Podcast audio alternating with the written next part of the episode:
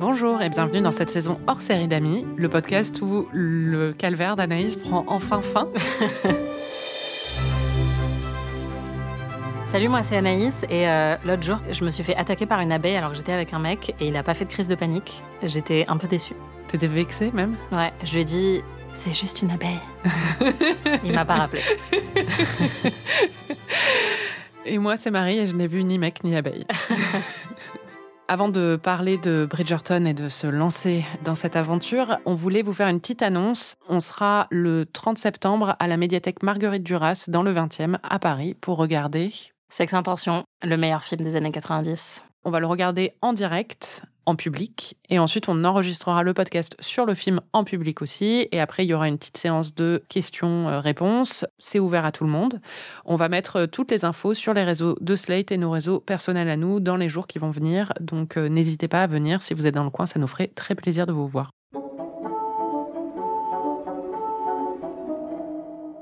On a pris un petit break dans le visionnage de Bridgerton. Ça ne s'est pas entendu dans ce podcast grâce à la magie de la diffusion en différé. mais ça fait quelques semaines qu'on n'avait pas vu Bridgerton en fait. Aux joie. Aux joie, mais en même temps, je pense que ça a un peu posé problème parce que on n'était plus trop dans l'ambiance. Mais bon, on va en reparler. Ça, c'est la théorie du complot de Marie. oui, c'est peut-être juste parce que c'est c'est nul. Mais euh, en tout cas, avant de revoir les épisodes, on a fait un petit point pour voir euh, ce dont tu te souvenais ou pas. Ça fait euh, quelques semaines qu'on n'a pas regardé Bridgerton parce que tu es Mm. partie en vacances. Quelle douceur. Les semaines. vacances ou ne pas regarder Bridgerton? Les deux. C'est lié. hein. Tu te souviens de quoi? Alors attends. ah oui, ah bah, c'est, ils se sont embrassés. Anthony et machin, Kate se sont embrassés. Edwina, elle boude. Enfin, le mariage a été annulé. Voilà. Elle boude du coup. Et le cousin euh, Choukinou, il est, euh, il a de la tension sexuelle avec euh, Madame Featherington. Ah, ça, t'as pas oublié. Hein Ça, c'est ce qui m'intéresse le plus. Et voilà. ok, bon, bah, on va regarder. T'as hâte de reprendre ces deux derniers épisodes? J'ai hâte que ça soit fini. Donc cette semaine, on a regardé les deux derniers épisodes de la saison 2 et je dois dire que c'est vraiment pas le haut du panier en matière de Bridgerton, Ah, ça, c'est sûr. qui n'est déjà pas le haut du panier en matière de série. Donc c'est vrai que c'était un peu difficile. Bon, ok, inintéressant. Qu'est-ce qu'il y a d'autre au programme? Ça pulse, hein, vraiment.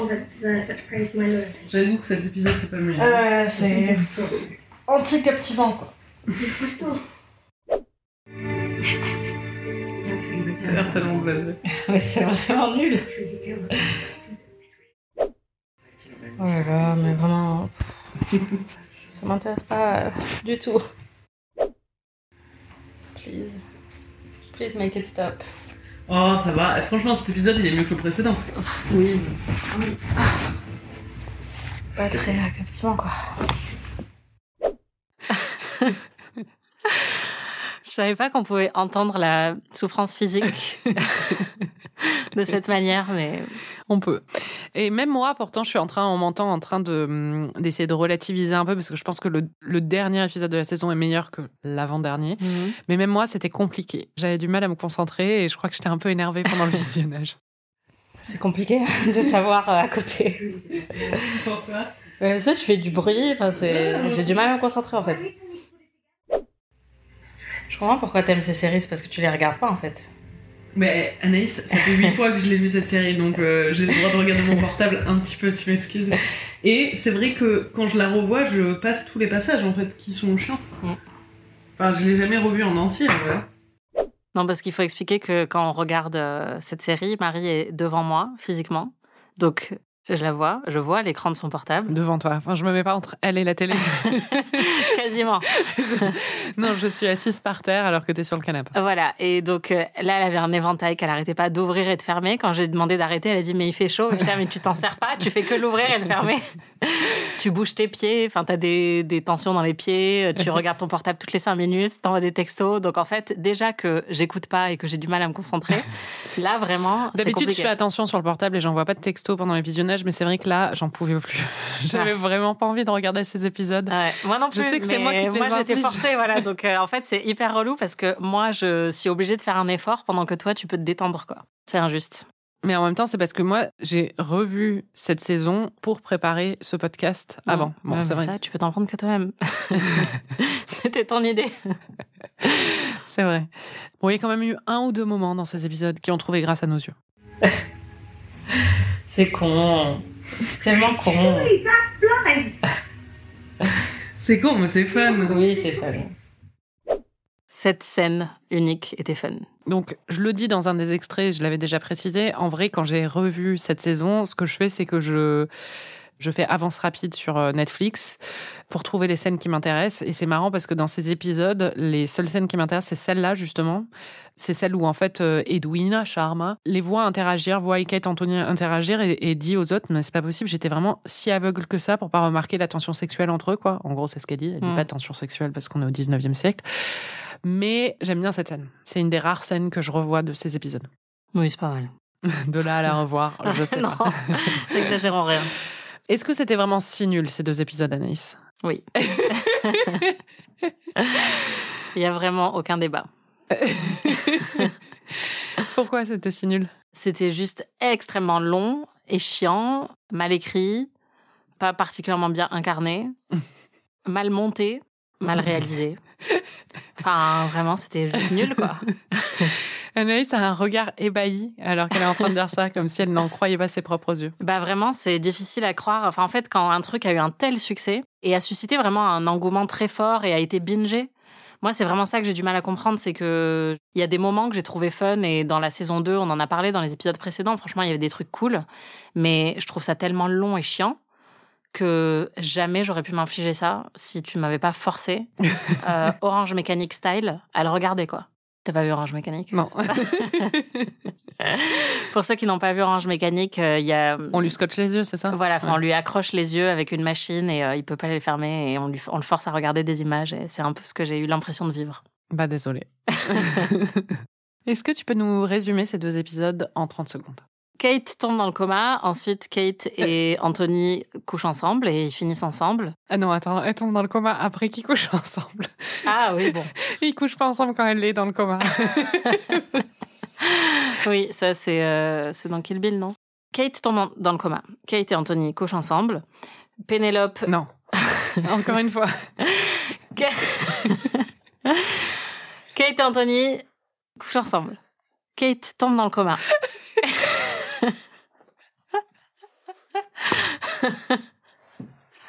Pourquoi c'est si compliqué? Pénélope, comment elle s'appelle? Euh, On fait une décompression totale. C'est clair.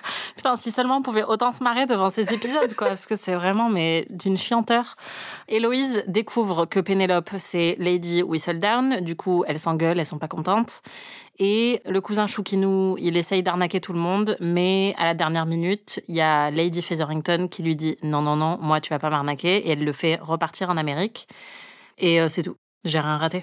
Bah quand même, Kate se réveille de son coma à un moment et ils se mettent ensemble. Oui, voilà, c'est ça. C'est un peu la fin. Ouais, c'est ça. tout ça en 2h20.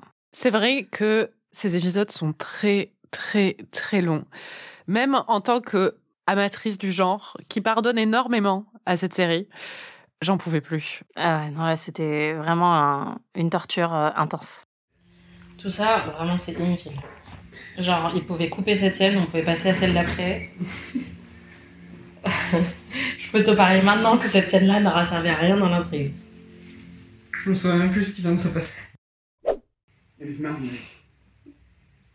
How much you consume my very being. Elle n'en peut plus. On a déjà vu cette scène, en fait. Genre, elle a déjà eu lieu. C'est quoi le problème encore?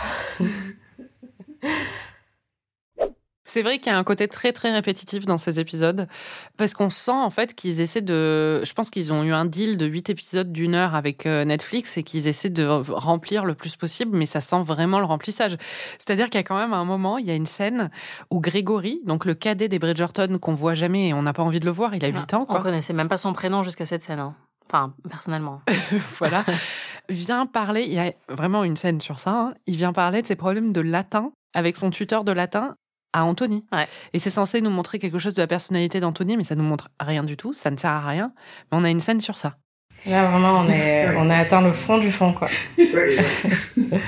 Et j'ai mangé de la soupe à midi. euh, Non, mais les histoires de Grégory, là, ça peut pas, quoi. Ah, Il y en a déjà assez à gérer. C'est clair. Si tu rajoutes euh, le dernier qui a des problèmes de latin.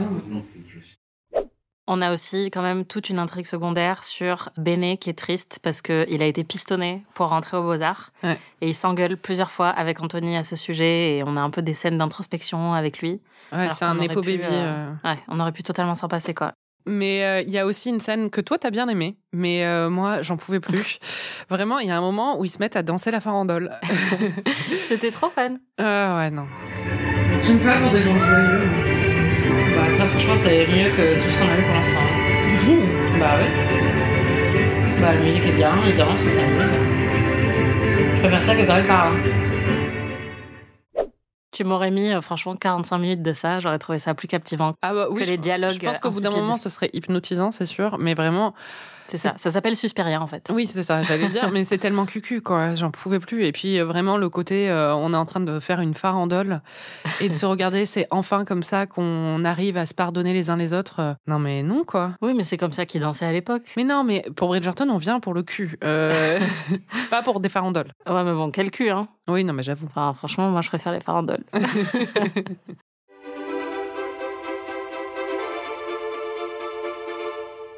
On va quand même parler des intrigues qui comptent, entre guillemets. voilà. Merci d'avoir ajouté les guillemets, j'allais le faire. La première, c'est l'intrigue principale. Kate et Anthony. Qu'Anthony. Exactement. Voilà. Ou en Tate.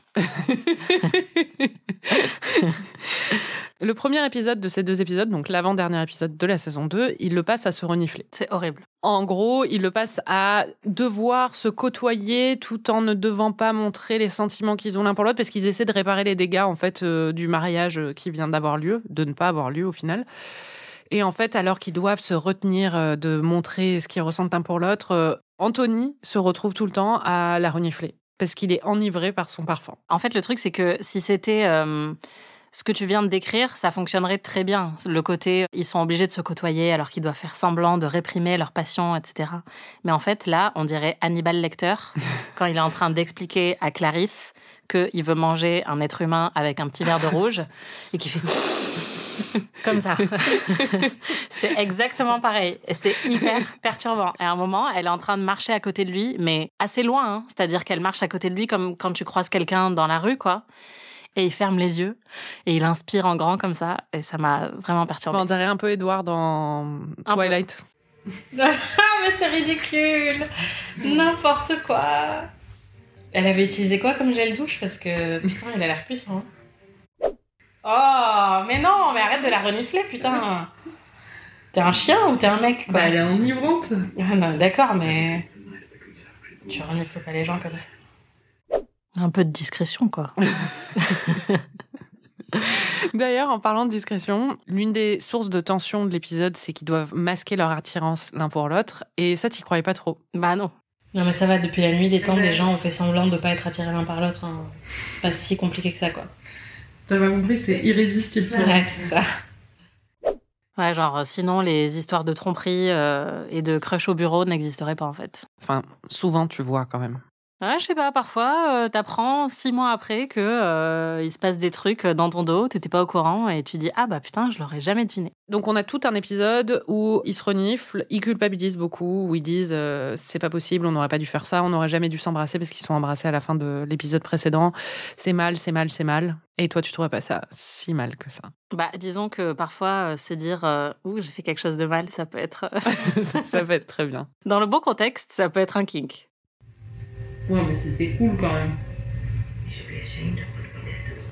Oh oui, on devrait avoir honte. Ce qui est ridicule aussi, c'est que plus personne veut leur parler parce que le mariage a été annulé et eux, ils expliquent à tout le monde que ça a été un- une rupture mutuelle et que donc c'est pas du tout un scandale, il n'y a pas de choses secrètes ou quoi. Mais ils vont se balader dans un parc. Et ils, Et c'est pas personne veut leur juste parler. Kate et Anthony, c'est vraiment toute leur famille, c'est-à-dire tous les Bridgerton Ouais. et, euh, Et tous, les Sharma. charmants. Ouais, donc c'est vraiment la honte. Mais euh, bon, nous, on était là, ça va, remettez-vous. Oui, c'est ça. Puis c'est un peu surjoué quand même, quoi. Tout ça, ça culmine à la fin du, de l'avant-dernier épisode dans une énième, euh, après qu'ils aient fait la farandole, voilà.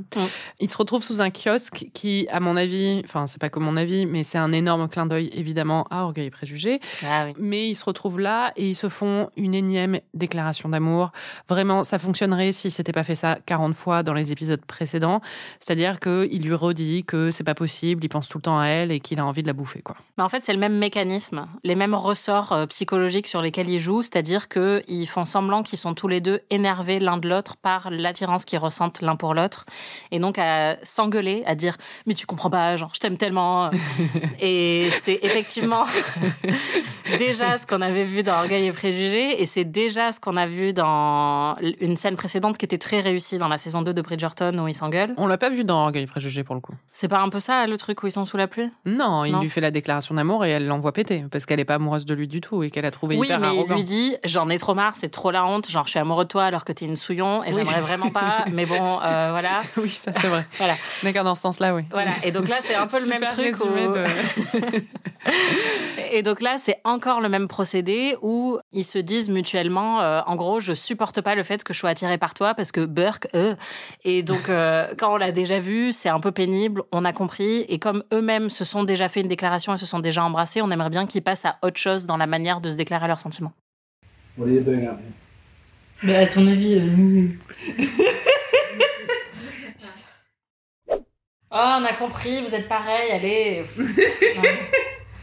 J'en peux plus.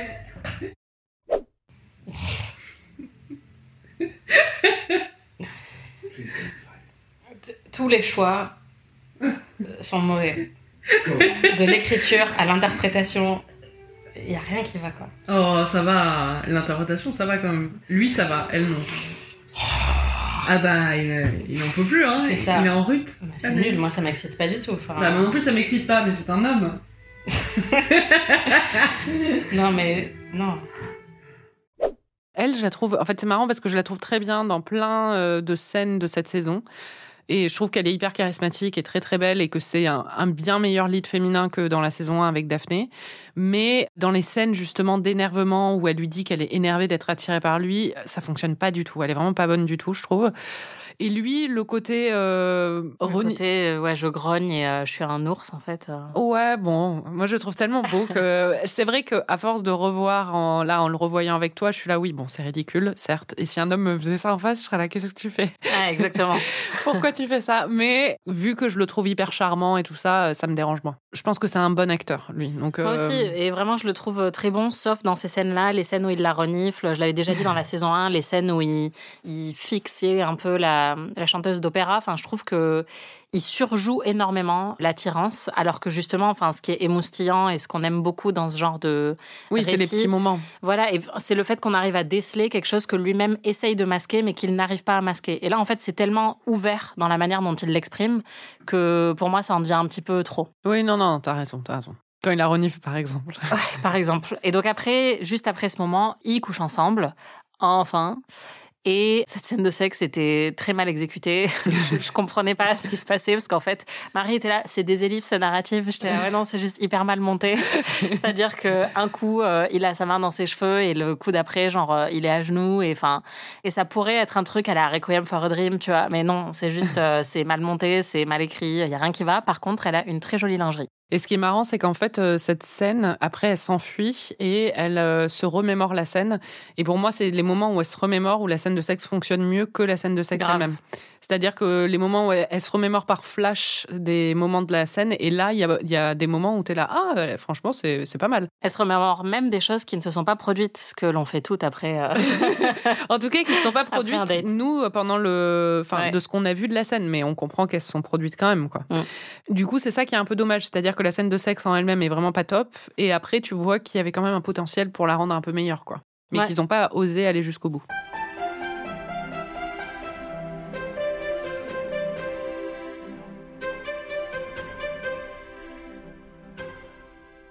Après cette scène de sexe, eh ben, elle est un peu perturbée. Et oui, tout ça parce que tu lui as fait le meilleur cuni de sa life. Bah, en même temps, on en a eu qu'un seul pour l'instant. Bah justement, c'était le meilleur. Par définition. Et qu'est-ce qui se passe parce qu'elle a reçu le meilleur cuni de sa life Bah, un jour où il pleut des cordes, elle décide de. Enfin, c'est le même jour en fait. Hein. C'est pas trois jours plus tard. Bon, après la scène de sexe, en tout cas, Oui, voilà. elle décide de bafouer euh, toutes les règles de sécurité routière et de prendre son cheval alors qu'il pleut des cordes et de rouler très très vite. Sans euh, mettre les essuie-glaces. Et du coup, lui, il lui court après en cheval, ce qui rappelle euh, le moment de leur rencontre. Alors le cheval il roule et il court. On a compris. Euh, Et évidemment, elle a un accident de cheval et elle se fracasse la tête. Et après, elle tombe dans le coma. Elle va se blesser. Eh oui. Eh, Il y en a qui sont morts comme ça. hein.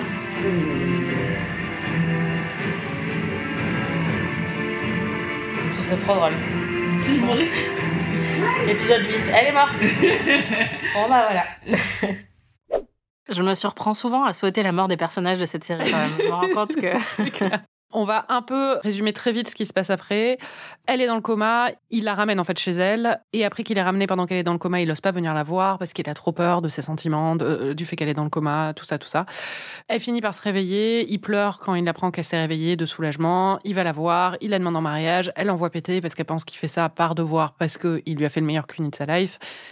Tout ça, ça se résout dans un bal qui est Évidemment. voilà, comme toujours, qui est organisé par Lady Featherington, qui d'un coup est à un retour en grâce et qui fait qu'elle qu'elle organise ce bal. Et durant ce bal, ce qui se passe, qui est très important, plus que l'intrigue, ce qui s'est passé, c'est qu'il y avait une version instrumentale de Wrecking Ball de Miley Cyrus. Ouais. Mais la version la plus importante, c'était vraiment celle d'Anaïs. Anaïs version. On va l'entendre. Oui, bah oui, bah bah. Comme une boule de chantier. I will always want you. Me détruire. Wreck me. Yeah, you wreck me. Quoi bien.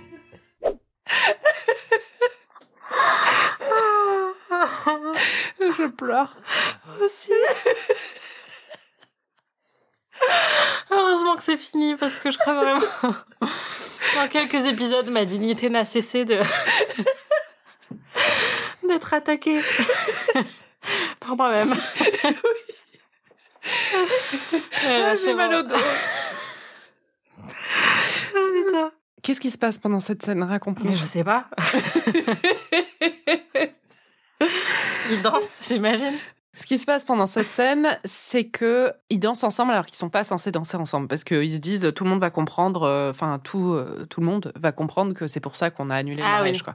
Ah oui. Et du coup, ils se mettent à danser ensemble. Tout le monde comprend parce que l'alchimie est évidente. Mm. Voilà. Ils se mettent à danser ensemble parce qu'elle, elle lui dit non mais c'est bon, allez, dansons ensemble, on s'en fout. Et puis euh, je me suis blessé la tête. On va dire que c'est parce que tu m'aides. Voilà. Et la reine qui est présente les trouve choupis, sûrement. Oui. Aime bien le fait qu'ils aient une bonne alchimie. Et du coup, quand il y en a qui commencent à raconter des ragots, la reine prend leur défense en disant euh, c'est quoi le problème? Le mariage a été annulé parce que j'ai décidé que je ne voulais plus qu'il se passe. Et donc en fait, elle rétablit la réputation des Sharma et des Bridgerton. Et, Et- la sienne aussi, puisqu'elle avait peur d'avoir perdu un peu en. Son assise, ouais. Ouais, alors que c'est la reine, hein, on a envie de dire, meuf, euh, t'as une assise, ça s'appelle un trône. C'est vrai. C'est vrai qu'elle va pas la perdre à Non. cause d'un mariage. C'est complètement con. Mais donc tout ça c'est réglé et euh, ça veut aussi dire qu'ils peuvent enfin être ensemble. Et c'est vrai que bah c'est assez simple. en Bah, fait. tu te dis, putain, tous ces problèmes pour au final que la reine dise, ah bah non, moi j'ai décidé que c'était comme ça et du coup c'est comme ça. Ouais, c'est ce que tu t'es dit d'ailleurs. Then why is no one else dancing? Eh ben, putain, c'était si simple que ça. euh. On s'est tapé euh, 59 minutes de blablabla pour rien là. Ah bah voilà. T'es pas obligé de faire toute une longue phrase pour me dire. Bah, c'est clair. Tu pouvais juste dire je t'aime aussi, mec. Alors ça, pour resituer, en fait, ce qui se passe, c'est qu'après, ils se suivent l'un l'autre dans le jardin. Il y a un autre moment où ils sont là, non, non, oui, non. Enfin bon, bref. Ouais, sur un sup. Exactement. Et là, il lui fait une déclaration, il lui dit qu'il l'aime. Et il est très clair. Il ah, je t'aime, je t'aime, quoi. Vraiment. Mm. Il n'y a pas de doute. Comme Lara Fabian. Exactement. Comme un fou, comme un soldat. Exactement. Comme une star de cinéma. Mm. Et elle lui dit aussi qu'elle l'aime, mais la façon dont elle dit, bah, c'est le problème de l'écriture de cette série, en fait, c'est que parfois, le plus simple, c'est le mieux. Mhm. Souvent, le plus simple, c'est le mieux. Et là, en fait, c'est vraiment pas le plus simple. C'est-à-dire qu'elle choisit de lui dire un truc du genre Je ne vois pas quel mot je puis choisir autre que je t'aime aussi. Et t'es là, bah, juste dis je t'aime aussi. Alors, en fait, C'est clair. si tu vois pas quel autre mot tu peux choisir. C'est clair. C'est vraiment un aveu de faiblesse euh, méta de la part des scénaristes, quoi. C'est vraiment, on n'a pas trouvé mieux. Donc, euh, on va écrire qu'on n'a pas trouvé mieux. c'est ça. Et donc, bah, après tout ça, ils finissent par se marier, évidemment, et vivre heureux et pas faire beaucoup d'enfants, mais ils ont un chien. Bah, ils ont déjà le chien qu'elle avait. Ah oui, c'est ça. C'est son chien, elle, qui s'appelle euh, Newton. Newton, voilà. À la fin, ils sont en train de jouer tous ensemble et ils se font des espèces de blagues, mais le truc insupportable quand toi, tu vois les autres couples dans la rue et que t'es là, mais faites pas ça devant nous, en fait. On n'a vraiment pas envie d'assister à vos niaiseries, là. C'est comme les couples qui disent non, c'est toi qui raccroche, non, c'est toi qui raccroche, non, c'est toi qui raccroche. Mm. Là, sauf que c'est euh, c'est ton chien, mais c'est ton chien aussi, c'était le chien avant. Enfin bon, bref, voilà. Ouais, ça, c'est encore pire, en fait. Parce qu'à la rigueur, c'est toi qui raccroche, c'est mignon, tu vois. Mais genre, ça, c'est vraiment comme tout. C'est-à-dire, c'est encore une fois, c'est un mélange entre des aliens et une intelligence artificielle qui essaye de comprendre comment ce genre de truc fonctionne dans la vraie vie et qui en fait une espèce d'imitation pourrave qui correspond à rien de vraiment tangible. Gênant. Ouais, vraiment le genre de conversation débile que t'as quand t'es amoureux, quoi. C'est plutôt bon de faire. Ah non, c'est mon chien. Ah non, c'est ton chien. Mais on l'a tous fait, hein. Mais quand c'est pas toi qui es en train de le faire, en fait, c'est acceptable que quand c'est toi qui es en train de le faire. Bah évidemment, mais surtout, moi, ce qui m'a le plus gêné, c'est qu'il se roule des pelles devant toute sa famille à lui, en fait. Ça, je trouve ça un peu gênant. Ouais, ouais, alors que moi, vraiment, c'était la conversation sur le chien. je sais, moi, c'était vraiment le fait qu'ils soient en train de se rouler des galoches. Tu as quand même eu une conclusion sur leur histoire d'amour qui était pas mal. Ah, on aime bien la fin là. Oui, bah c'est mieux que l'autre trou duc avec euh, l'autre euh, connu. C'est qui euh, La première saison Ouais.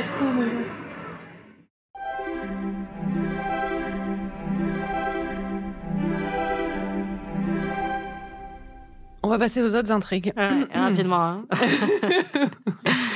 Les Featherington, qu'est-ce qui se passe de leur côté? Vas-y, raconte. Bah, ils continuent à flirter tous les deux et c'est un peu les méchants de la fin de la saison, quoi. Parce que lui, il- donc il est ruiné secrètement, mais il essaye de faire croire à tout le monde qu'il a des bijoux, euh, enfin qu'il a de, Une mine de rubis. voilà, d'une mine de rubis aux États-Unis et donc il, il a des faux bijoux qui fait circuler un petit peu, qui fait porter aux filles de Lady Featherington euh, en soirée pour que tout le monde dise oh là là quel beau bijou ah mais ça vient de votre mine ah super je vais investir. Sauf que Colin va le prendre en scred après, mais euh, du coup là c'est un peu ils ont plein de manigances et ils flirtent de manière euh, sexy méchant et euh, moi ça m'a plu.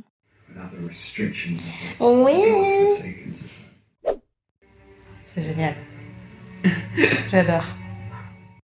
Honnêtement j'ai adoré ce- cette partie. Oui, ben c'est la meilleure partie de, ces deux en épisodes. fait. Ouais, de ces deux épisodes, et puis parce que Lady Featherington est quand même un personnage bien plus intéressant que les autres ici. Mm.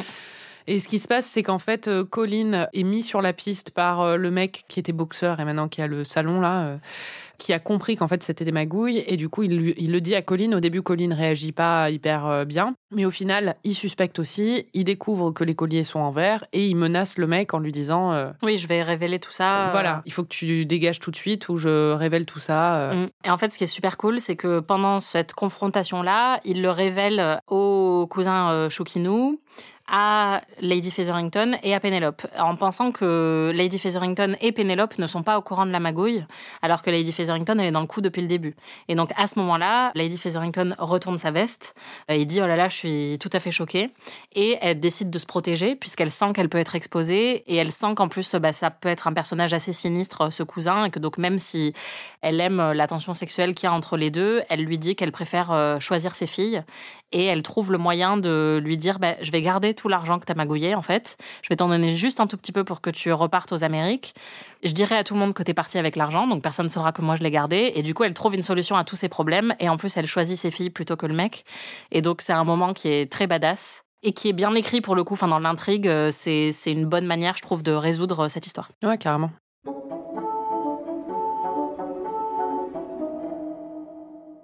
L'autre grosse intrigue de ces épisodes, qui est même l'intrigue majeure à côté de celle d'Anthony et, Kate, c'est la révélation que Lady Whistledown et Penelope, enfin la révélation nous on le sait, mais la révélation pour Héloïse. Dans ces épisodes, en fait, il y a la reine qui la menace et qui pense que c'est elle, Lady Whistledown, et elle lui dit de collaborer avec elle, sinon elle va exposer sa famille encore plus. Et du coup, Héloïse est en panique, et Penelope, qui est au courant de ça, décide de révéler un truc horrible sur euh, Héloïse dans le papier de Lady Whistledown pour euh, montrer à la reine que ça peut pas être elle, en fait. Et ensuite, lors du bal final, il y a Pénélope et Héloïse qui sont en train de parler. Et Pénélope, à ce moment-là, a arrêté d'écrire parce qu'elle a été un peu traumatisée par le fait de devoir un peu trahir sa meilleure amie. Et elle utilise euh, Héloïse comme euh, public pour euh, ses réflexions, le genre de réflexion qu'elle aurait mis normalement dans la lettre de Lady Whistledown. Et d'un coup, Héloïse, ça fait tilt. C'est-à-dire qu'elle l'entend parler, elle l'entend, elle se rend compte qu'elle a plein de potins sur tout le monde. Et la façon dont elle tourne ses phrases sont très Lady Whistledown, quoi. Mm. Et du coup, elle la confronte dans sa chambre. Oui. Et, la confrontation est Violente. violente, Très violente. très violente. Everyone. For so long. This Ouais, is c'est clair. Am done with it. You've all these great ambitions, these great plans, but I am the one who actually did something Oh, great. calme-toi, and you cannot calme-toi, oh là stand it, là. can you? Voilà. Distribuer des Xanax, hein? Non mais euh, too much drama là, on s'en tape. Hein. Oh, oui. euh. Euh, Ah, yeah. c'est comme si moi je découvrais que tu m'avais trahi pendant des mois, je suis en train de chialer aussi. hein. C'est vrai. Ça, c'est après, c'est quand Héloïse est en train de pleurer chez elle parce qu'elles se sont disputées, quoi. Enfin, elles veulent plus parler. Ça, c'est un peu triste, mais c'est vrai que, en fait, j'aime pas les gens qui crient dans les films et les séries. Ça me prend la tête. Et là, vraiment, j'étais là, vous, vous parlez à un volume trop fort. Ouais, Euh, puis c'est- calmez-vous. Ouais, c'est vrai que c'est pas agréable. Non. c'est pas une scène agréable. Après, je comprends le sentiment de trahison d'Héloïse, quoi. Mais, Ah non, mais moi, je te le dis. Hein. mais bien sûr. Mais Si t'as un blog anonyme où t'es en train de, enfin, bitcher sur tout le monde et que tu m'inclus dans tes trucs et qu'en plus t'es hyper connu et que tu me le dis pas, je le prendrais très très très mal. ma Marie, euh, je, je crois que c'est le moment de t'avouer. c'est moi, Lady Whistledown. Ah, Mhm. Ok. Ouais, non, vraiment, ça m'a pas tant intéressé que ça. C'est mar- En fait, j'aime beaucoup Pénélope et Héloïse euh, dans leur trajectoire euh, Individuel. individuelle. Enfin, je trouve que c'est des personnages qui sont attachants parce qu'elles sont intelligentes et que les actrices euh, sont assez chouettes à regarder.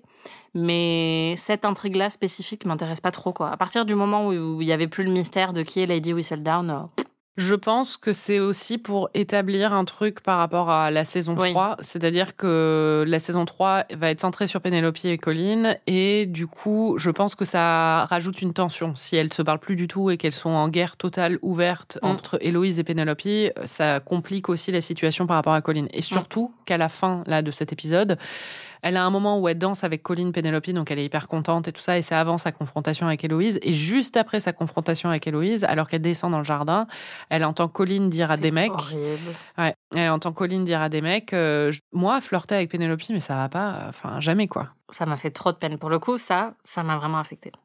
Oh non. You courting the Oh non. Ah, are you mad? I would never dream of courting Penelope Featherington. Not in your wildest fantasies, Spy. Oh no! Penelope. Penelope.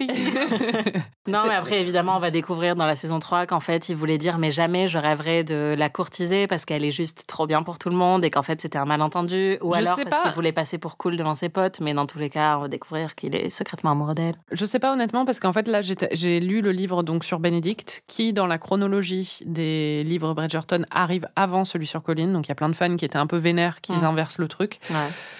Et dedans il y a cette scène en fait et c'est euh, Colin qui le, dit ça à ses frères et euh, il est surpris par euh, Pénélope et il est hyper euh, honteux en fait de voir qu'elle a entendu ça mais il le pense vraiment quand il le dit c'est juste qu'il est ultra honteux d'avoir été entendu par elle et que peut-être que ça va déclencher une prise de conscience chez lui plus tard ou un truc comme ça, mais en tout cas à ce moment-là, il a pas l'air.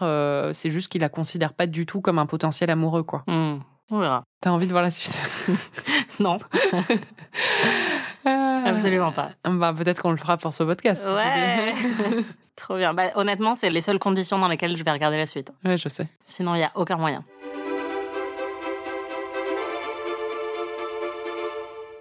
On va faire un petit bilan. Mhm. Je voulais savoir un peu euh, ce que tu as retenu de, de ce parcours, de cette petite aventure. Donc déjà, qu'est-ce que cette série t'a appris sur l'amour, Anaïs? Que l'amour et les abeilles ne font pas bon ménage. Et que si on se disait les choses, tout serait réglé plus facilement. C'est beau ce que tu dis. Ouais, t'as vu Euh, Et c'est une leçon vraiment, euh, je sais, assez inédite. Et La euh, que vous n'avez jamais entendue. Voilà. On n'a jamais parlé de la communication comme euh, facteur euh, Ouais. important dans la réussite d'un couple. Ni Mais- de l'absence de communication comme euh, ressort narratif important dans euh, un récit romantique. Oui. Mais d'ailleurs, tu as eu un commentaire pendant le visionnage sur, euh, sur ta vision euh, de l'amour euh, qui n'était pas forcément en accord avec celle de la série. Je sais pas, ça n'existe pas, le real true love. Il n'y a que du fake moitié love. je le pense un peu. C'est triste. Bah non, je pense pas. Je pense que. Si t'as plein de fake moitié love, tu peux avoir un truc. euh, Bah, je pense surtout que c'est triste de penser qu'il y a qu'un real true love parce que du coup, ça veut dire que plein de gens vont passer à côté parce que. Oui, non, mais ça, je suis d'accord, mais des fake moitié love, tu vends pas du rêve, quoi. non, mais pour moi, tous les, enfin, toutes les plus belles histoires d'amour peuvent commencer comme des fake moitié love ou et vont sans doute souvent commencer comme des fake moitié Je veux love. vraiment pas que ça devienne un concept. en fait. Arrêtons d'en parler tout de suite.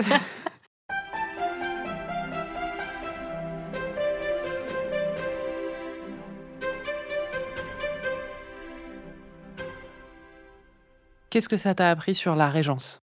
Ça m'a appris que les outils de jardinage étaient vraiment un concept hyper important Ah à bon? l'époque, Ah, les oui. râteaux.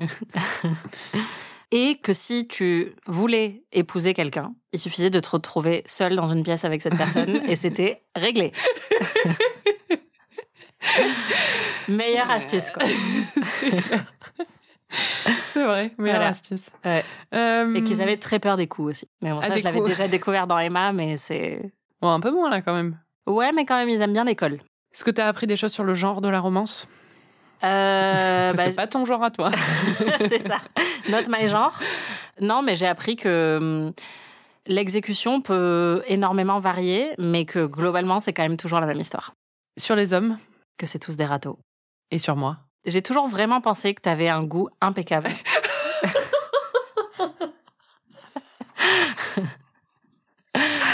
mais je le pense toujours. Anaïs, tu sais que je, je peux regarder des trucs pourris. Non, mais c'est ça. En fait, euh, ça n'a fait que confirmer des choses que je savais déjà sur toi. C'est-à-dire que hum, tu as un grand recul sur les choses merdiques que tu regardes, en sachant qu'elles sont merdiques. Donc, tu n'es pas du tout euh, sous le sous une espèce de d'illusion euh, sur le fait que Bridgerton serait bien. Je trouve la série un peu meilleure que toi. Oui. En fait, euh, c'est vraiment fou parce que du coup, tu m'as montré quand même pas mal de romances et on en avait vu certaines ensemble aussi avant notre saison d'amis où il y a des moments romantiques qui t'ont plus transporté que moi, mais je voyais vraiment très bien et tout. Et là, en fait, il y a eu des moments dans cette série que j'ai trouvé tellement pas bon en termes de romance et à chaque fois, tu me disais, ah bah moi, la première fois que je l'ai vu, ça a quand même vraiment fonctionné sur moi et du coup, j'ai quand même appris que t'as un standard très très faible. pour euh, ce qui te fait kiffer. Mais bon, de la même manière que moi, euh, le gore ou d'autres, tu vois, conventions du film d'horreur, euh, j'ai pas des standards très élevés. Je reconnais quand c'est de la merde, mais il m'en faut peu pour euh, kiffer, quoi. Oui, c'est ça. Après, honnêtement, euh, je pense que par exemple, la première saison, pas du tout, mais la deuxième, euh, il y a quand même des moments. et Toi aussi, Oui, t'as. oui, tu oui, vois. oui. Mais là, je pense à le truc avec le fusil, ou enfin, tu vois, des moments Ah, où. c'est trop bien, ça. Voilà, exactement. Voilà, où moi, j'étais là, ok, est-ce qu'on peut passer à la suite? Et toi, tu me disais que tu avais vraiment été sensible à ces moments-là, que tu les revoyais. Ouais, je les ai Euh, revus de ouf. Voilà. Ouais, parce que c'est fun. Voilà. non, mais c'est fun. Et je pense qu'il y a plein de gens qui vont écou- nous écouter et qui sont d'accord avec ça et qui se retrouveront là-dedans. En fait, c'est-à-dire que c'est des moments qui sont fun et c'est ultra cliché et formulaïque. L'exécution est for- pas forcément parfaite, mais même le côté justement cliché et formulaïque me plaît. C'est-à-dire ouais. que je suis là, ah oui, oui, je vois où tu veux en venir, mais vas-y, c'est génial. voilà.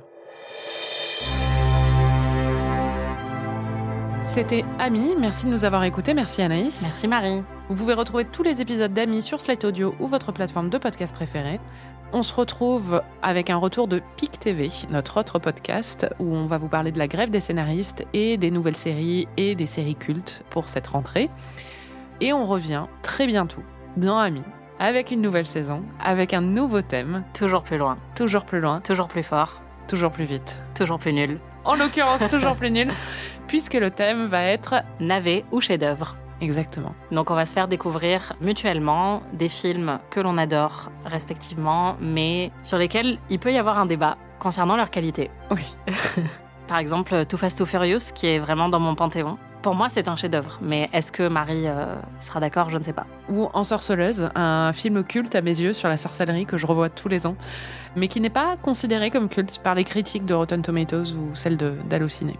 Et n'oubliez pas, comme on le disait au début, on sera le 30 septembre à la médiathèque Marguerite Duras, dans le 20e à Paris, pour regarder Sex Intention.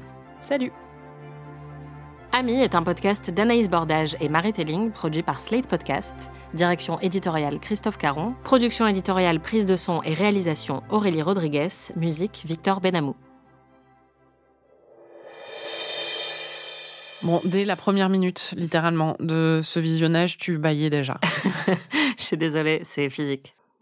This author may traffic in chatter and speculation, dear reader, Parfois, c'est même devenu un peu chiant. Honnêtement, c'était comme moi et mon éventail, toi et tes bâillements. quoi. I should like to remove myself from this room. Oh, t'es pénible. Quoi, moi. Et t'as eu plein d'autres réactions. Eh ben, tout le monde se caresse. Oh, et c'est bon. Non, mais c'est. C'est les seules scènes intéressantes, donc. euh, Mm. Oui, bon, on a compris, ton mari s'est fait piquer par une abeille. We get it. Ça, c'est comme quand t'as plus de nouvelles de ton crush et qu'après il te réécrit. C'est quand t'as été ghosté. ah, c'est ça. You up? Ah, exactement. En fait, t'es une radicale, trop cool. Ah, et pile à ce moment-là, il y avait une petite calèche. Eh oui, puis là, à ce moment-là, il y a une petite calèche, Anaïs. Parfois, la vie est bien faite. Quand il a des difficultés avec l'odeur de Bella. Tout ça. Tout ça. Quoi? J'ai dit quoi? Tout ça, tu voulais dire tout à fait? Oh putain, mais ça va pas du tout. Un où euh, il joue au cricket. Croquet. Croquet. C'est quoi le cricket? C'est pas pareil. D'accord. Il joue au croquet. C'est avec des battes, enfin, des... enfin bon, bref, je sais Ok. pas comment ça expliquer le cricket, c'est du croquet. Il joue au croquet. Et, euh, et c'est Jiminy cricket ou croquet? Cricket. Et Le chaos, c'est vraiment. Cet enregistrement, c'est chaotique. ah, moi j'adore, tout est chaos. Euh,